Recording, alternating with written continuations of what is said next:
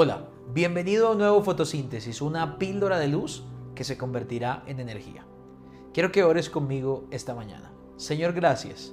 Bendito sea tu nombre, damos honra y gloria a ti, porque sabemos que de ti proviene todo, Señor. Todo lo que recibimos viene de tu mano y sabemos que viene lleno de bondad, lleno de propósito, pero sobre todo cargado de misericordia, Señor. Muchas gracias por tenernos en cuenta. Gracias, Señor, porque sabemos que estamos bajo tu cuidado y tu protección.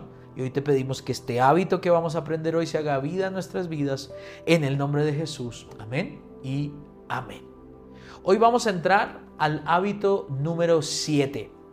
Hemos venido ya en esta primera semana aprendiendo algunos de los hábitos que están implícitos o explícitos en la palabra que hacía nuestro modelo de quien queremos ser imitadores, nuestro modelo llamado Jesús.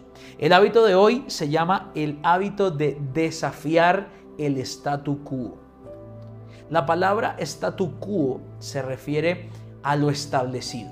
Si pudiéramos resumirlo de una manera, es a lo establecido, a lo que siempre se hace, a la tradición, a la costumbre.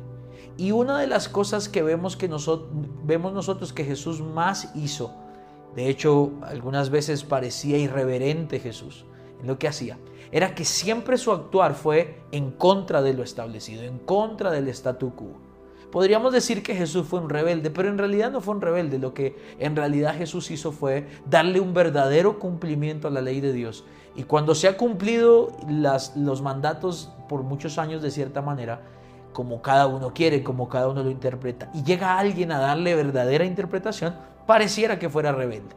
Pero sí vemos a un Jesús cruzando fronteras, hablaba con personas con las que tradicionalmente los judíos no se hablaban, él cruzaba la frontera y él iba a hablar con ellos. Se sentaba con gente con la que naturalmente no se sentaría nadie, pero él iba y comía con ellos. Se dejaba tocar por las mujeres en las multitudes, tenía mujeres en su equipo, algo que era totalmente contrario para los rabinos de la época. Cuando vemos a Jesús, vemos a un Jesús desafiante ante el statu quo. Pero mira lo que dice este texto, Marcos capítulo 7, verso 8. Jesús dice, porque dejando los mandamientos de Dios, se aferraron a las tradiciones de los hombres. Lo que Jesús está diciendo es que a veces los hombres creamos mandamientos, creamos doctrinas, creamos costumbres que ni siquiera tienen nada que ver con la palabra de Dios. Y las asumimos como intocables, impenetrables, irrefutables. Pero la realidad es que cuando vamos a la palabra nos encontramos con que la mayoría de las cosas que nosotros creemos y hacemos no tienen nada que ver con la palabra. Uno de los síntomas de que los tiempos serán peligrosos es que vendrá gente que inventará doctrinas de hombres y la gente las va a seguir.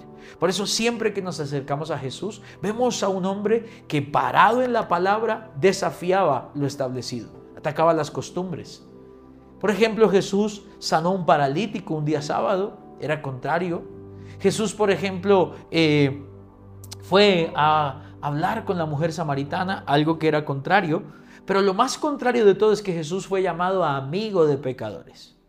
Ya lo vimos en alguno de los hábitos la semana pasada, construyendo relaciones, porque si tú quieres construir relaciones, tienes que desafiar lo establecido, tienes que ir en contra de la corriente, tienes que ir contra del sistema.